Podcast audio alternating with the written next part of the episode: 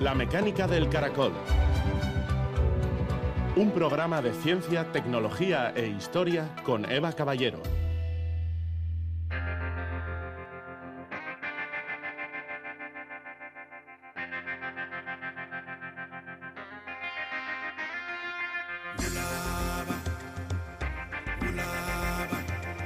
La cura de humildad que te da el estudio de la evolución humana es la mayor lección que un ser humano puede aprender. José María Bermúdez de Castro, paleoantropólogo.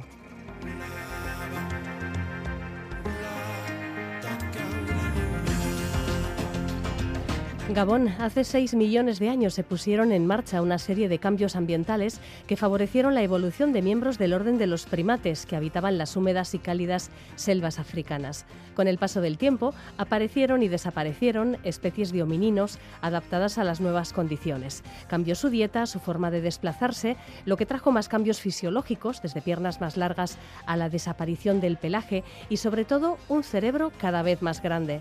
De esta diversidad humana que acabó extendiéndose fuera de África, solo queda una especie, Homo sapiens, convertida ya en ubicua en el planeta. Sobre estos cambios promovidos por la selección natural hemos hablado a lo largo de los años con Juan Ignacio Pérez Iglesias, que ha diseccionado en este programa cómo hemos evolucionado hasta ser primates sin pelo, omnívoros, con un cerebro único en la naturaleza, adaptados a vivir en los ambientes más diversos. Todo este conocimiento lo ha plasmado en un libro que presentamos hoy, Primates al Este del Edén, en el que explica cómo es el organismo humano a la luz de la evolución. Además, charlaremos con Borja Pozo, investigador de Techniker, sobre un proyecto que lideran para la Agencia Espacial Europea. Se trata de la aplicación de sistemas electrónicos impresos en materiales flexibles para crear componentes a prueba de las durísimas condiciones que hay en los viajes espaciales. Comenzamos.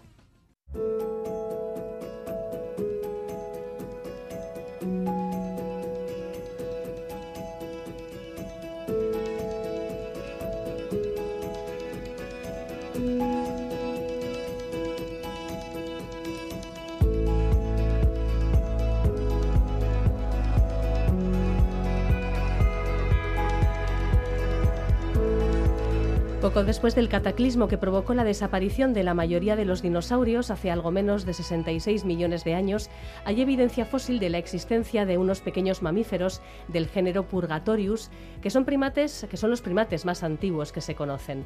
Estos seres, parecidos a una ardilla o a un ratón, son el inicio del orden biológico que nos incluye. La historia evolutiva de los primates es larga y apasionante, pero hoy nos vamos a situar en los últimos millones de años, cuando se inicia el proceso que dio pie a la aparición de nuestra especie.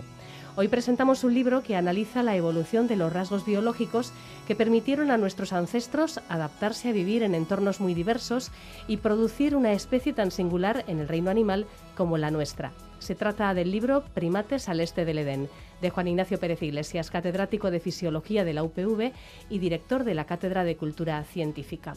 Hay que decir que muchos rasgos nos diferencian no ya de Purgatorius, sino de las diversas especies de homininos de otros géneros que han aparecido en la Tierra, como la Ardipithecus que aparece en la portada o incluso especies de nuestro propio género Homo. Bien, pues este libro explica la historia de toda esta transición, de cómo la selección natural ha actuado durante millones de años hasta llegar a Homo sapiens. Gabón Juan Ignacio. Gabón. Los primates evolucionaron en las cálidas selvas africanas, el, Edén, siguiendo con la alegoría que, que desarrollas a lo largo del libro en múltiples ocasiones que expulsó a nuestros ancestros de este medio, puso en marcha una serie de cambios evolutivos increíbles e hizo que los descendientes finales Homo sapiens nos hayamos instalado, salvo en la Antártida, en realidad eh, por todo el planeta. Realmente lo que ocurre es que, eh, al menos de acuerdo con la información que, se maneja ahora y, la hipótesis utilizan los especialistas, ¿no? es que en una zona del, este sureste de África Mm, que más o menos eh, se corresponde con el Gran Rift, eh, un gran valle que recorre todo el oriente de África, eh, prácticamente hasta, hasta el corredor del Levante, en, lo que es Palestina, Jordania, etcétera, el Valle del Jordán. Pues en, ese, en ese gran valle del Rift se produce un fenómeno de carácter geológico y de carácter también climatológico, eh, una, cosa condicionada en parte por la otra, aunque el conjunto de factores es complejo, se explican en el libro. Eh, lo que da lugar a, bueno, pues a un aclaramiento en la selva. Eh, esto es muy llamativo si se coge una fotografía, por ejemplo, mm, satélite de lo que es la, zona entre los dos trópicos en África. ¿no? Uno se da cuenta de que al oeste todos son selvas y hacia el este hay una zona que, donde las selvas dan paso a la sabana, eh, que es un bioma muy diferente, con escasez de arbolado, bosquetes boscajes más que bosquetes, alternándose con praderas, en fin, eh, zonas semidesérticas. Y es en ese entorno, eh, en, la transición de lo que es la selva, una selva tan densa como la del occidente de África, a, ese entorno donde se produce eh, esta transición biológica de la que estamos hablando.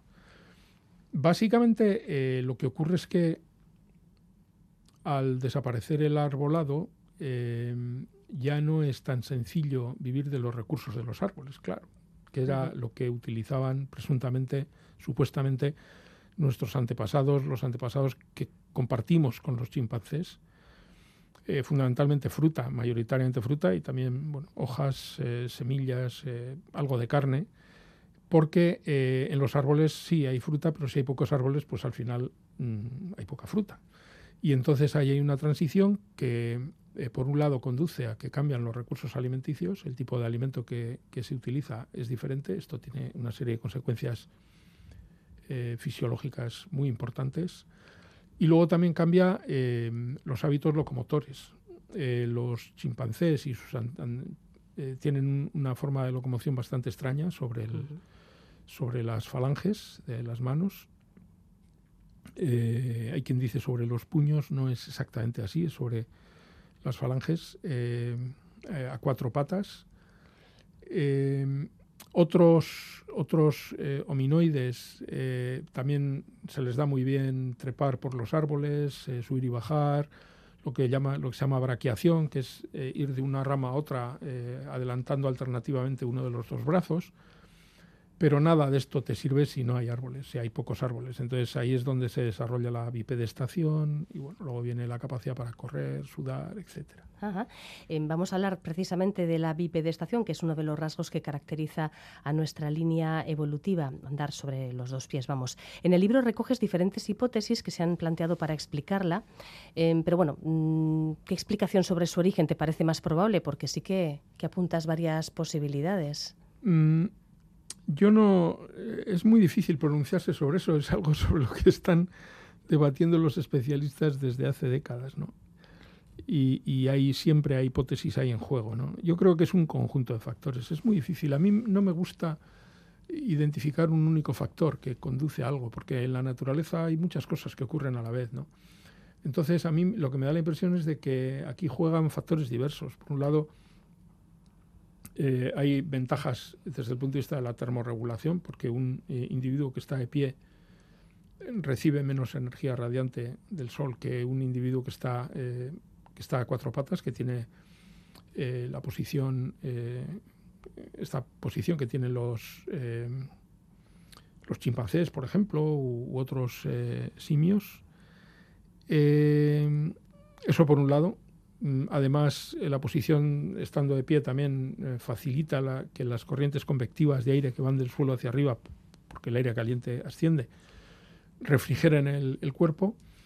Y luego también eh, hay otras ventajas que tienen que ver seguramente con que estando más tiempo en el suelo se tiene más acceso a los recursos del suelo, pero estando de pie en el suelo también alcanza, se alcanza más fácilmente lo que está en las ramas que están más bajas. El estar de pie permite ver a más larga distancia. Eh, el disponer de, las manos, de las manos libres permite utilizarlas con diferentes propósitos, incluso para arrojar objetos. O sea, hay un conjunto de ventajas que se derivan de esa postura que, confluyen. Yo creo que lo que ocurre es que confluyen para eh, facilitar, y este para, entiéndase bien, es un recurso estilístico, es una manifestación de, un propósito, ¿no? pero que, confluyen de manera que eh, dan lugar a, que nuestros antepasados empiezan a andar eh, a dos patas, a dos, sobre las dos piernas, em, y esto les facilita eh, moverse en ese terreno abierto y poder recorrer más largas distancias, porque luego hay otro factor que también influye, probablemente, que es la, eficiencia en el desplazamiento también es mayor. O sea, hay, hay, un conjunto de factores. Esto más o menos se comenta en el libro.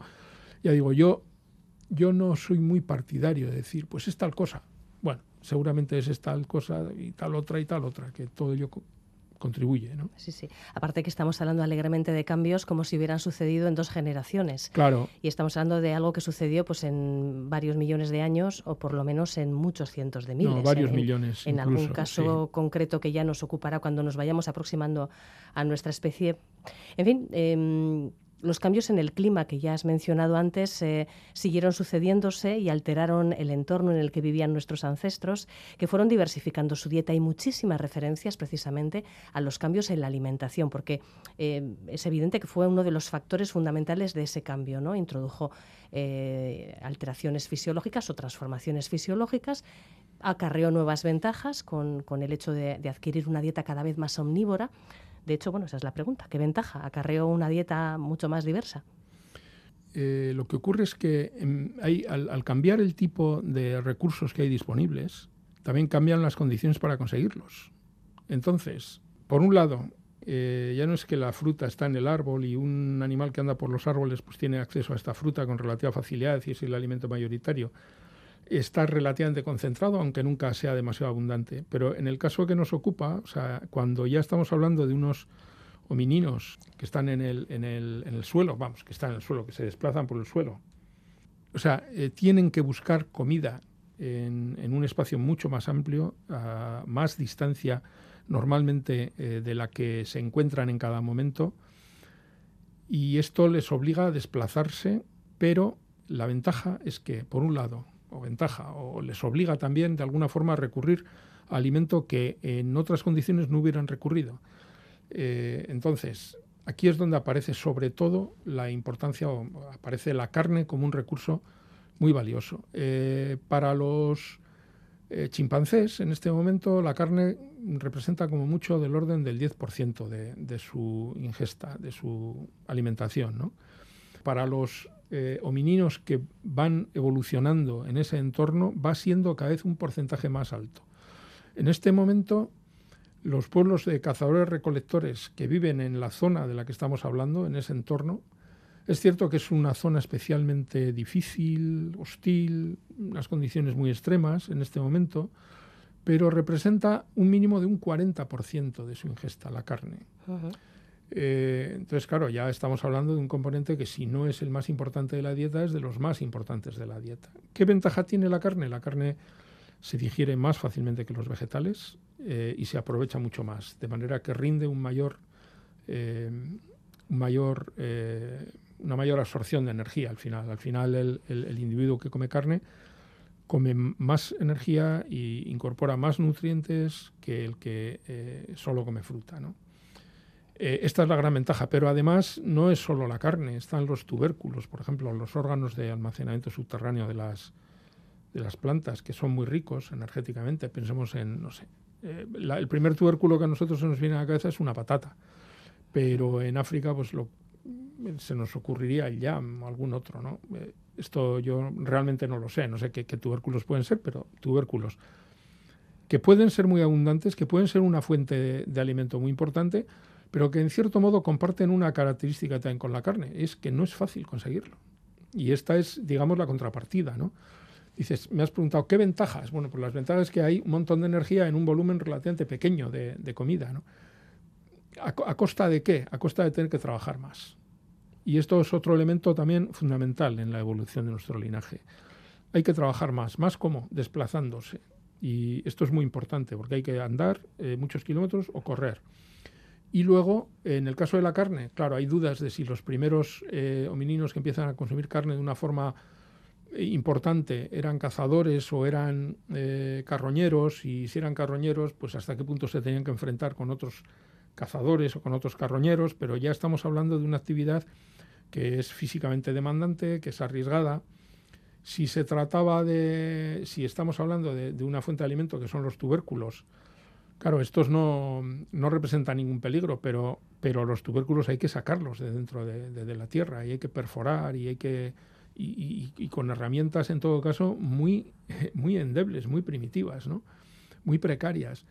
Eh, entonces, tenemos por un lado fuentes de alimento valiosas, pero por otro lado eh, que están lejos, eh, que están distribuidas aleatoriamente en un espacio muy amplio de terreno y que por lo tanto obligan a sus consumidores a desplazarse largas distancias, a trabajar mucho, en fin, y esto tiene consecuencias también de orden metabólico. Ya que has mencionado varias, eh, varias cuestiones, vamos a tirar de alguno de esos hilos. Por ejemplo, el tema relacionado con el desplazamiento de los primates que pasaban parte de su tiempo en los árboles comiendo fruta hasta los homínidos capaces de correr en un momento dado para perseguir una presa. Eh, pues hay una serie de cambios que, bueno, pues que, implican, por ejemplo, mm, alteraciones anatómicas, ¿no? Porque hablamos, por un lado, de la resistencia a la hora de andar, de andar durante mucho tiempo, y también correr. Vale que no corremos como un antílope ni como un guepardo, muchísimo menos, vamos, que no somos unos corredores fantásticos, pero bueno, podemos decir que somos dignos corredores. Sí, sobre todo en carreras de fondo, sí, sí, somos, realmente somos muy buenos. Esto es una es un dato inesperado, ¿no? Para mucha gente cuando dices, no, no, nosotros somos muy buenos corredores. Eh, somos mm, de los mamíferos que tienen más resistencia corriendo. Esto es así. Y sobre todo más resistencia bajo condiciones de mucho calor.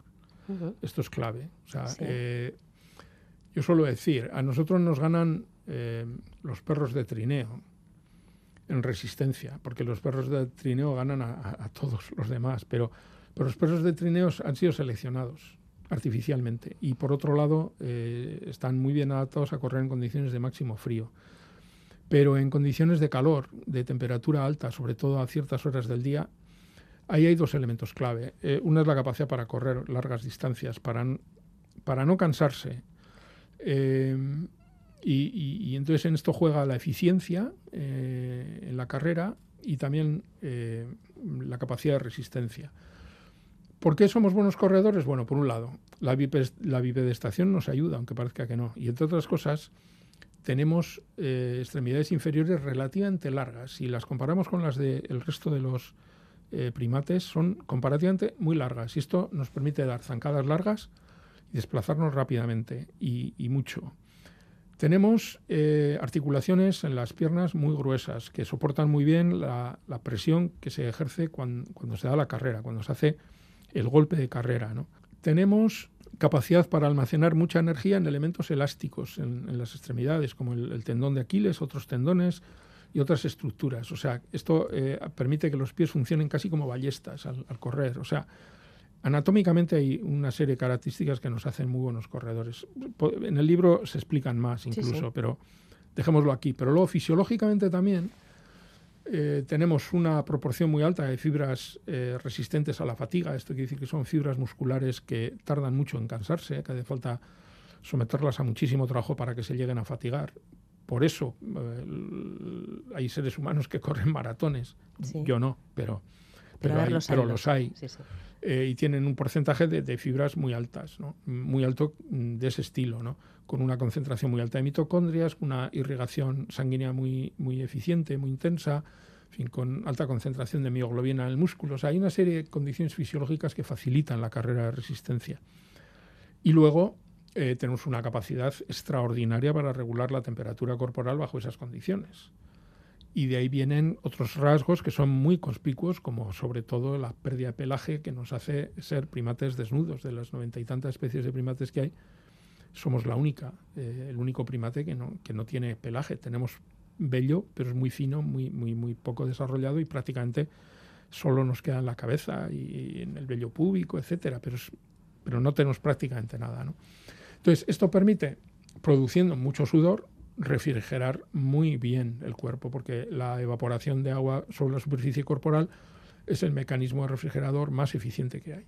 Entonces, todas estas características son eh, adaptaciones a la vida en esas condiciones. Sí, mencionabas antes la importancia de la carne en la dieta, una importancia que fue creciendo para nuestros ancestros cuando aparecen las primeras evidencias de herramientas de piedra que fueron fundamentales en un momento dado. En principio entiendo que para eh, despiezar carroña, animales muertos que dejaban otros depredadores, o para acceder a algo tan, tan rico en, nutrientes como la médula ósea o, los sesos, ¿no? el cerebro de los animales. Em, las primeras herramientas de piedra son mucho más antiguas de lo que seguramente nos imaginamos. Sí, de hecho, eh, las primeras, lo que pasa es que hay controversia en entre los especialistas, porque hay quienes no reconocen eh, la condición de herramientas a ciertos hallazgos, otros sí, ¿no? Estamos hablando de más de dos millones y medio de años, eh, casi tres millones incluso, si no recuerdo mal, aunque eh, a mí las cifras se me quedan mal en la cabeza.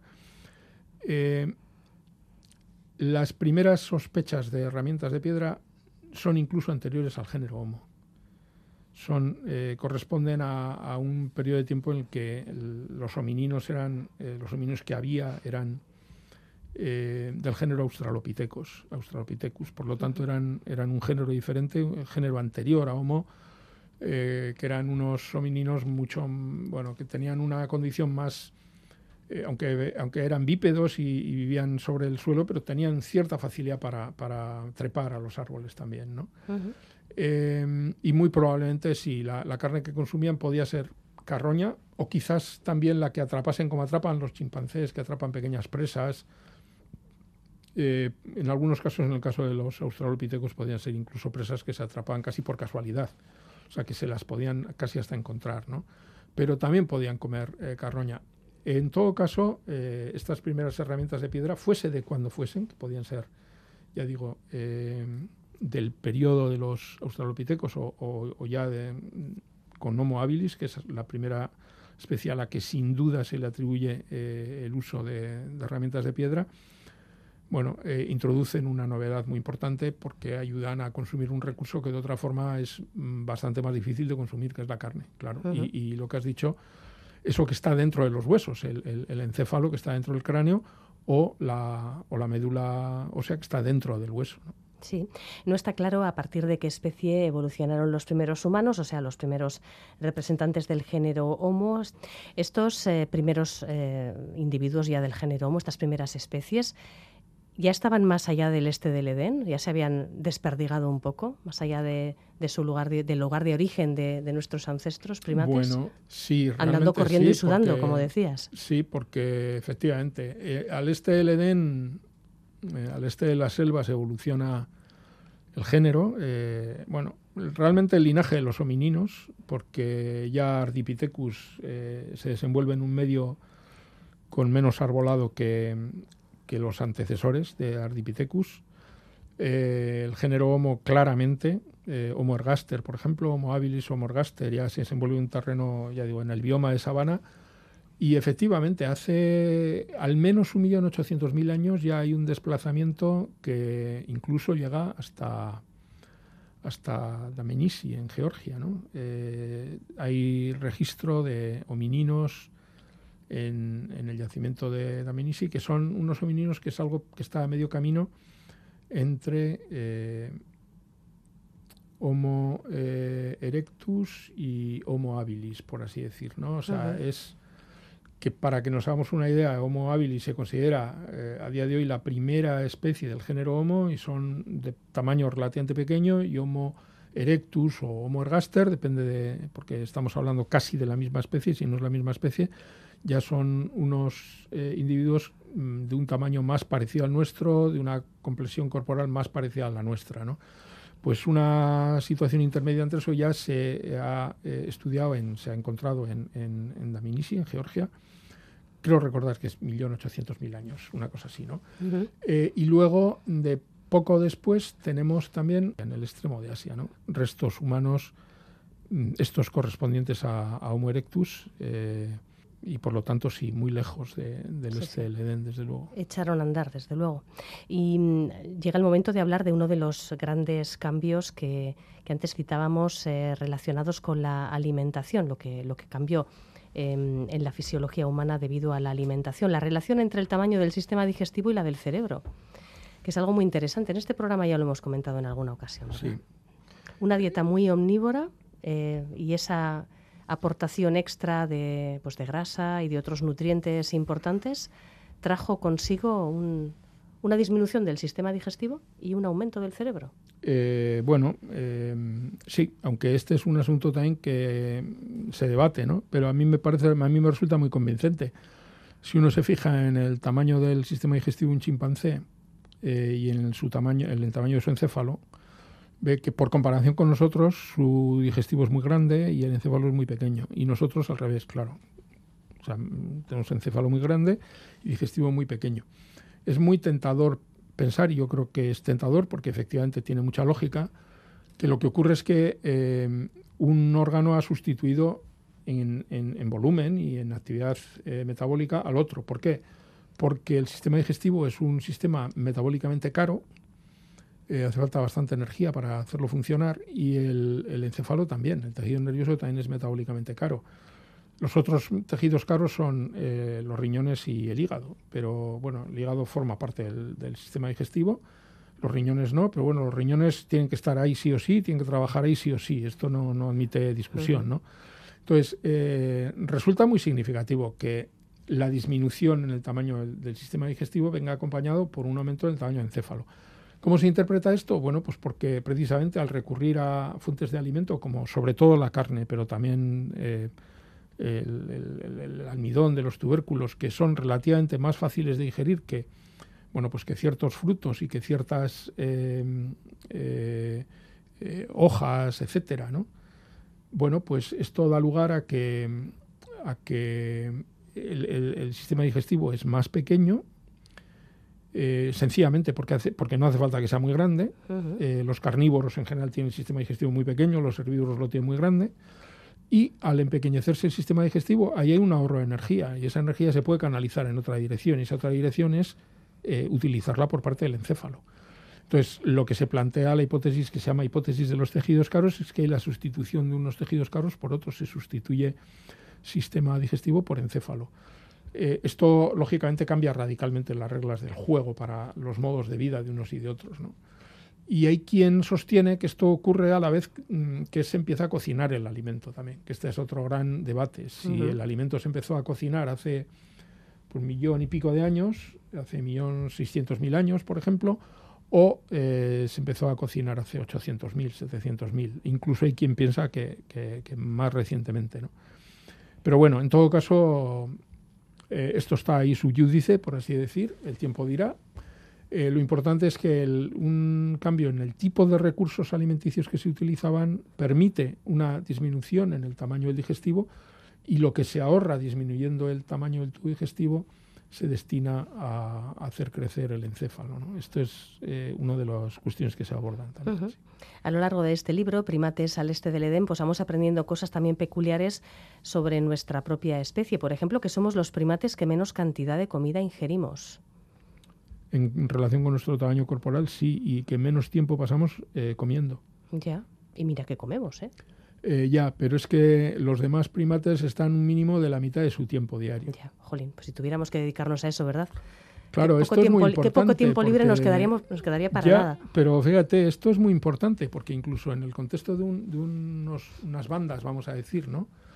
De primates que andan por ahí buscándose la vida, el no tener que dedicar tanto tiempo a comer quiere decir que se pueden dedicar, se pueden dedicar más tiempo a adquirir el alimento y por lo tanto, bueno, que ahí disponen de más margen eh, y luego que pueden dedicar más tiempo a atender a los hijos. Es que aquí hay un, en todo, a lo largo de todo el libro hay una, eh, hay una idea que, que, está presente, yo no sé si he sido capaz de expresarla, y es que hay un juego siempre, hay un balance del uso del tiempo y sobre todo de la energía, ¿no? Entonces, que cuando eh, se puede ahorrar de algo, se destina a otra cosa que es más eh, rentable desde el punto de vista del, vamos a decir, de la capacidad, de la posibilidad de dejar eh, mayor herencia, ¿no? O sea, más, más réplicas de uno mismo, que en definitiva desde el punto de vista evolutivo es lo que nos da la aptitud, ¿no? Sí. Bueno, hay capítulos muy interesantes eh, que nos hablan de la reproducción, precisamente, del crecimiento. Vayamos con lo primero. Eh, ¿Qué nos dicen los eh, genitales, la anatomía de los genitales y, las hormonas? sobre la estrategia reproductiva del ser humano, incluso sobre la tendencia a la monogamia, que vale que no es un dogma de fe, pero, pero hay esa tendencia observada. ¿no? Sí, bueno, los, hay, hay, datos a veces un poco contradictorios, ¿no? Tenemos esto nos puede llevar mucho tiempo, me temo, porque... Quizás podemos hacer un anexo en, sucesivos programas. Hoy estamos dando una visión general de un libro que da como para 23 charlas. Sí, el, asunto de, la monogamia es, un asunto muy interesante porque efectivamente la mayor parte de los seres humanos somos monógamos sociales. Lo cual no quiere decir que seamos monógamos genéticos, o sea, eh, biológicos. Esto eh, bueno, los últimos años mayormente sí, pero, pero porque las grandes culturas eh, humanas son monógamas, o sea, las religiones mayoritarias, salvo el Islam, son mm, religiones que predican la monogamia, ¿no? Pero mm, todo hace indicar que venimos de una especie de poligamia ah, y vamos hacia una monogamia, ¿no?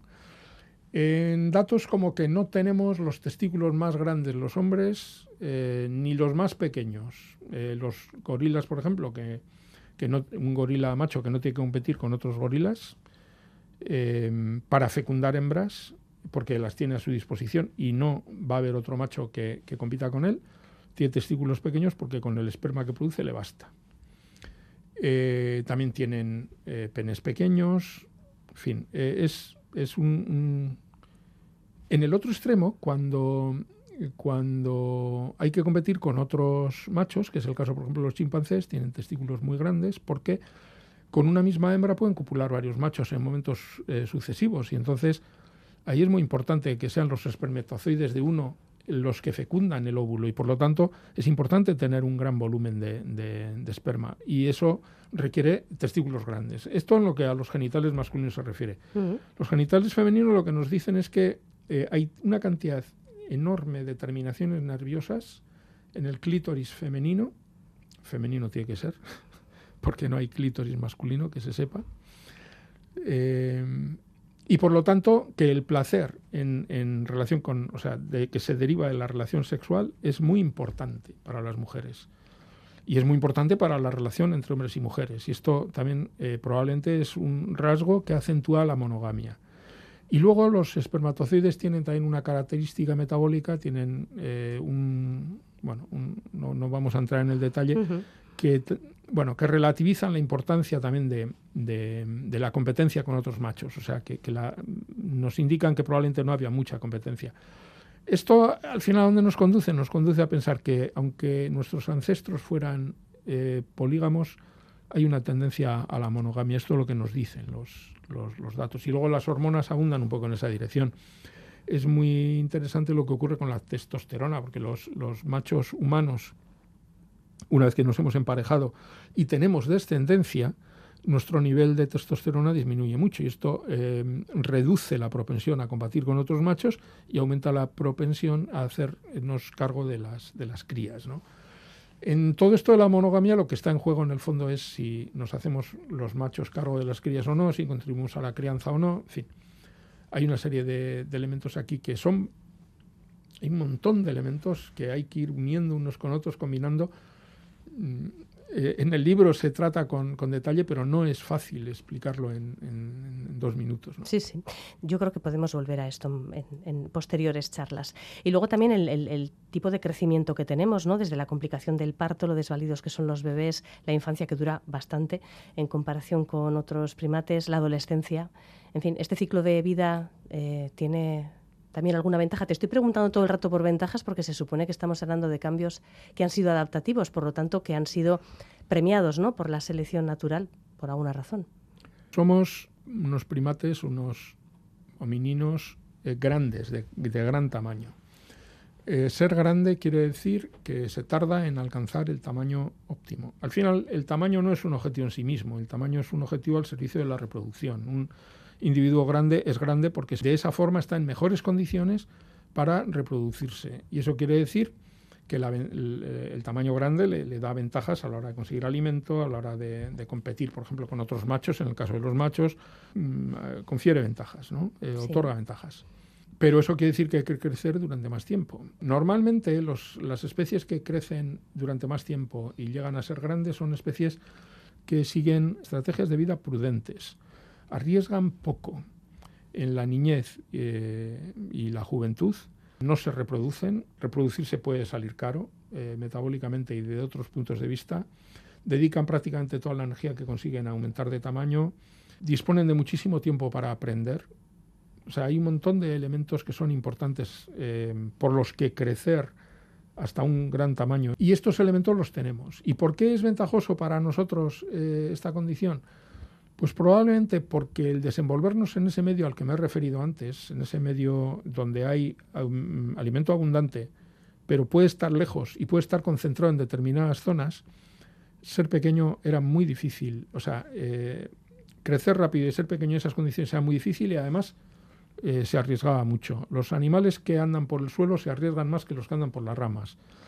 Ahí probablemente eh, proporciona más ventajas el tener un tamaño grande, el crecer lentamente, no lo hemos dicho, pero el tener un encéfalo grande también, en fin, el poder almacenar eh, grasa en el cuerpo también, porque bueno, protege frente a periodos de, escasez nutricional, en fin, eh, es un asunto complicado. Sí, sí. Y bueno, em, hemos hablado del desarrollo del cerebro y cómo va aumentando de tamaño, pero ¿hay alguna parte en particular que ha sido la que ha experimentado el, mayor desarrollo en la evolución humana, sobre todo en la más reciente? Sí, la corteza, la corteza cerebral, que supone que es donde radican las funciones consideradas superiores y sobre todo dentro de la corteza cerebral la la corteza prefrontal, que es lo que tenemos aquí delante, encima de, encima de los ojos, ¿no? que es donde se realiza el control ejecutivo, se valora bueno, la corrección de los actos, se, ejerce un, bueno, se decide si uno tiene que obedecer al primer impulso o no, o sea, cosas ya muy importantes. Son además las que en, el desarrollo de, los individuos eh, también se ve que maduran más tarde y esa es una de las razones por las que los adolescentes pueden tener problemas, porque eh, porque estas son zonas del encéfalo que maduran prácticamente en la segunda, en la tercera eh, década de vida, ¿no? O sea que de esto ya hemos hablado en alguna otra ocasión. De en tu última charla nos dijiste por los 25, ahora ya me estás poniendo en los 30. No, no, no, no, tercera década ah, de vida. tercera década, vale, la de los 20, sí, 25, Menos mal, por Dios, estaba ya sufriendo. No, no. bueno, pues, pues eso, ¿no? Entonces sí, Es, es, se supone que esa es la, la, la, zona que, que, ha evolucionado más, más tardíamente. Sí, sí. Bueno, en la última parte del libro haces referencia a la omnipresencia del Homo sapiens en la Tierra y, y dices una frase que te voy a pedir que me expliques un poquito. La humanidad, dices, parece transitar de una lógica vital de carácter biológico a otra diferente. ¿Hacia dónde va ese otro tránsito? ¿Que es menos biológico ya? Sí, eh, Más porque cultural. cultural, sí, por supuesto, y, yo diría, y, no, me atrevo a utilizar otras expresiones porque no estoy seguro, pero efectivamente el hecho de que eh, en el mundo cada vez eh, haya tasas de natalidad más bajas, con carácter general y que el siglo XXI eh, sea quizás el primer siglo en la historia de la humanidad en, el que desciende el tamaño de la población humana sin que medien eh, grandes catástrofes, eh, esto supone una novedad radical en la historia de nuestra especie y de cualquier otra especie. Por eso hablo de que se transita de una lógica biológica. La lógica biológica, al final, en términos evolutivos, el, el que tiene éxito es el, apto y el apto es el que más copias de sí mismo deja, ¿no? Por lo tanto, el que más se reproduce. Y si estamos diciendo que cae la natalidad en el mundo, quiere decir que ese no parece que es el impulso al que obedecen las sociedades humanas actuales. Las sociedades humanas actuales obedecen a un impulso diferente, que probablemente tienen que ver con factores culturales, sí. Eh, pero, pero esto es muy difícil de valorar porque estamos inmersos en ese fenómeno, ¿no? Puede haber un elemento cultural, eh, Cultural en el sentido de que se han cambia los valores, vamos a decir, ¿no? O sea, hay una serie de valores, lo que valoramos, lo que consideramos bueno, ya no tiene que ver con dejar descendencia, tiene que ver con otro tipo de cosas, pero a lo mejor también tiene que ver con eh, el con que hemos perdido una condición, y yo esto es una cuestión ya casi que es filosófica, no, no, es nada biológica. Hemos perdido una eh, condición de, de, animales grupales a ciertos efectos. O sea, esto lo sugiero en el último párrafo del libro. ¿no? Es decir, eh, somos eh, animales que eh, hemos evolucionado cooperando, somos muy cooperativos y esto es otro de los rasgos de nuestra especie por comparación con otros primates, ¿no? donde ya de suyo los primates cooperan más que otras especies en general. Pero somos cooperativos. Eh, esto quiere decir que el grupo protege a los individuos, el grupo al que pertenecemos lo protege a los individuos. Esto es parte de la explicación del éxito de la especie humana.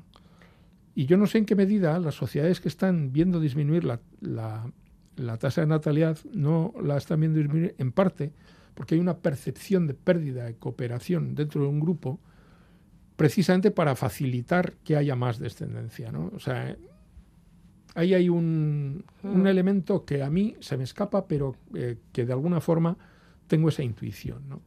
Eh, no es fácil, teniendo los medios para limitar la natalidad, no es fácil decidir tener muchos hijos cuando no está claro que vayas a disponer de un apoyo por parte de la colectividad a la que perteneces suficiente como para sacarlos adelante. Y no estoy hablando solo de apoyo económico, en fin, de, otro de este tipo de cosas. ¿no?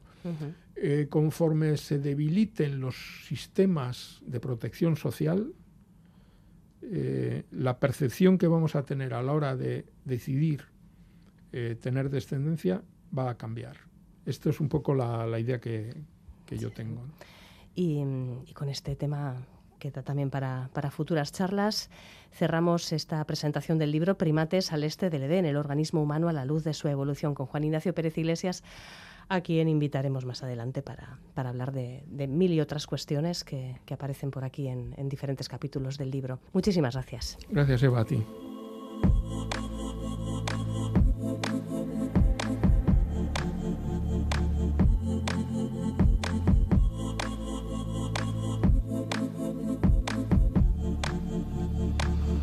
Cuando hablamos de las grandes misiones de las agencias espaciales, además de detallar sus objetivos científicos, solemos dar a conocer eh, las dimensiones, el peso, el tipo de instrumentos que llevan a bordo estas naves. No es tan habitual, sin embargo, fijarnos en detalles más concretos, ¿no? como el tipo de materiales que se han utilizado en la construcción o cómo están diseñadas estas sondas para funcionar y durar en condiciones de temperatura, radiación y vacío que no son las de la Tierra.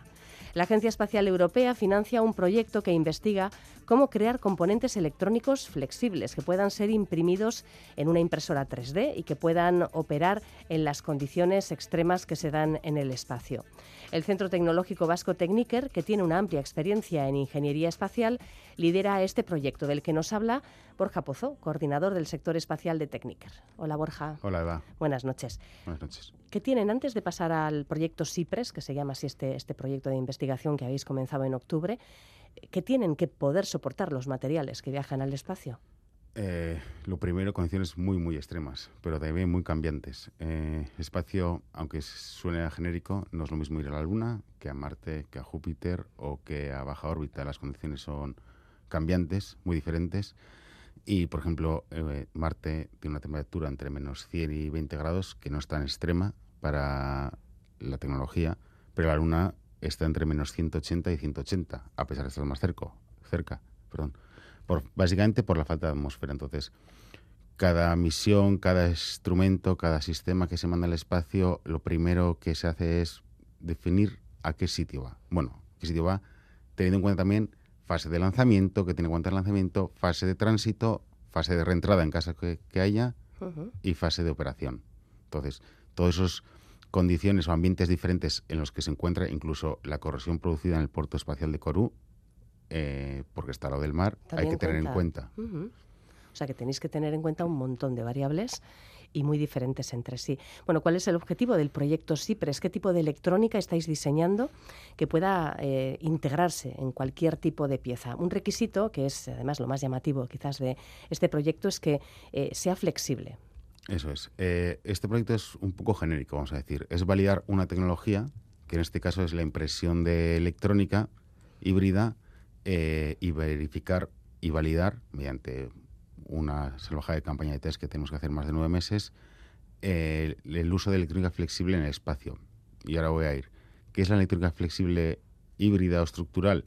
Al final son, como su propio eh, nombre dice, son sustratos flexibles, vamos a entender, unos plásticos.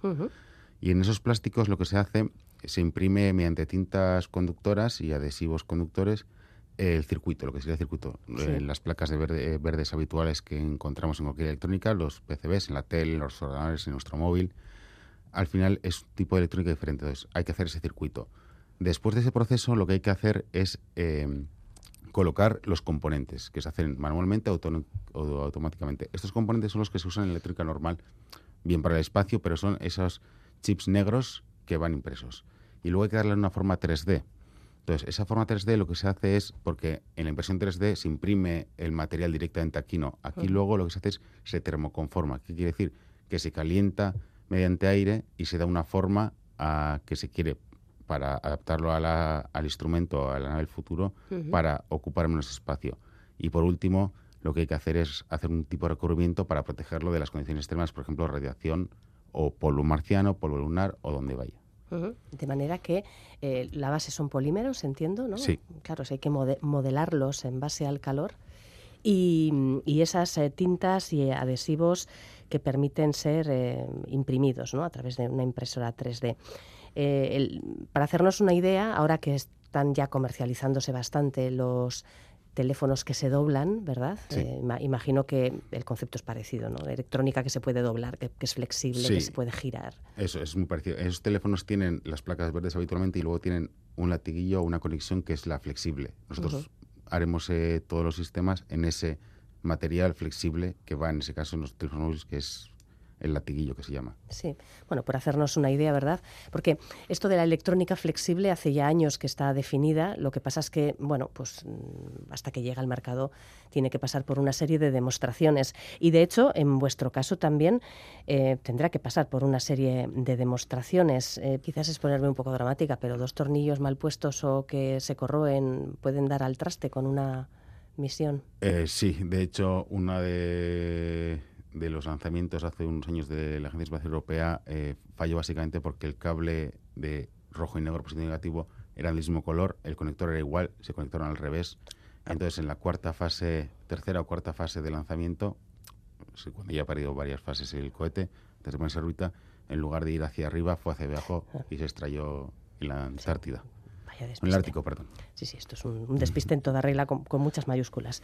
Bueno, ¿y qué ventajas tiene integrar estas placas de circuito impreso, estos conjuntos electrónicos directamente en los mecanismos, en las piezas en los que van a instalarse? Y, el hecho de que, de que bueno puedan ser quizás más versátiles, pues se pueden conseguir piezas más versátiles. Más versátiles, eh, tener muchos más sistemas, que luego entraremos en cuáles son los objetivos a desarrollar en esta verificación de proyecto. Eh, al final es bajamos el coste. Como siempre se sabe, eh, el precio en el espacio es muy caro por el lanzamiento de toda la reducción de, peso es menor coste. Quiere decir, más misiones o más baratas, más acceso al espacio para todo el mundo. Por otra parte, la adaptabilidad. Eh, vamos a conseguir, a día de hoy, si quieres meter un sensor, un, tema, un sistema térmico en las naves o un instrumento, hace falta hacer un sistema rígido conjunto que ocupa mucho espacio. Aquí, además de el peso, reducimos espacio, con lo cual entran más elementos en la propia nave o en el propio sistema o en el propio un rover que puede llevar más elementos, instrumentos de medida, por lo cual le daríamos más capacidades. Entonces, es un poco eso, reducción de, coste en base al precio y al volumen y a la adaptabilidad. Sí, sí. Y bueno, llegado el momento de probar, de validar este tipo de, de diseños, qué tipo de, instrumentos, de, en qué tipo de misiones estáis pensando o está pensando la Agencia Espacial Europea para demostrar que esta tecnología funciona. Sí, eh, tenemos que mostrarlo que funciona para baja órbita, para Luna y para Marte. Mm. Eh, ello conlleva un sistema demostrador completo con diferentes sensores, por ejemplo, de temperatura, humedad, radiación, eh, fuerza para un mecanismo, etc, etc. Luego, sistemas térmicos, sistemas de, potencia para placas solares y baterías flexibles también para demostrar que se puede recolectar energía para satélites en baja órbita con elementos desplegables. Eh, luego, tema de hábitats lunares para, básicamente, para hacer una mesa inteligente, que se pueda anclar y tener todos los botones encima de la mesa. Y creo que no me olvido de ninguna de las partes, pero, ah, sí, y de comunicaciones. Comunicaciones inalámbricas. Importante para reducir el, tamaño de las antenas y, por ejemplo, hacer lo que se conoce la Tierra de IoT o Internet of Things, cosas conectadas, aplicar el mismo uso en las naves que a día de hoy va todo cableado.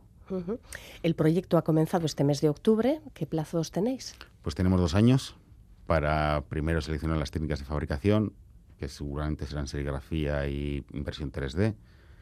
De las cintas, eh, seleccionar todos los materiales, definir todo el concepto de sistema que he dicho ahora de sensores, eh, elementos electrónicos y fabricarlos. Primero testearemos de forma separada para demostrar que son útiles con diferentes sustratos flexibles, o sea, polímeros y, y configuraciones. Y luego iremos al prototipo final, a los prototipos finales, que deben ser dos. Y luego ahí sí que iremos a, o se irá a, a testear con Alter Technologies en Sevilla una campaña de test de nueve meses, desde test destructivos a test de radiación, de temperatura. Destructivos es vamos a, vamos a hacerle todo tipo de perrerías a Eso la pieza, es, ¿no? sí, sí, sí, sí. Básicamente ver hasta cuándo resiste o cuánto dura. Cuanto más, sabemos que se va a romper, pero cuanto más largo sea ese tiempo hasta que se rompa, Sí, muchísimo mejor. sí, sí. Y luego habrá una fase de análisis de todo el proyecto para definir el siguiente paso para orientarlo ya hacia lanzarlo al espacio y validarlo en el espacio. Eh, la idea es que nosotros ya hemos tenido que orientar este proyecto hacia un posible lanzamiento a corto plazo. Entonces, eh, aunque sea en un pequeño CubeSat o en un pequeño satélite y testear alguna, alguno de estos sistemas en el espacio, entonces cuanto antes. Gracias, Borja. A ti, Eva. Agur. Agur.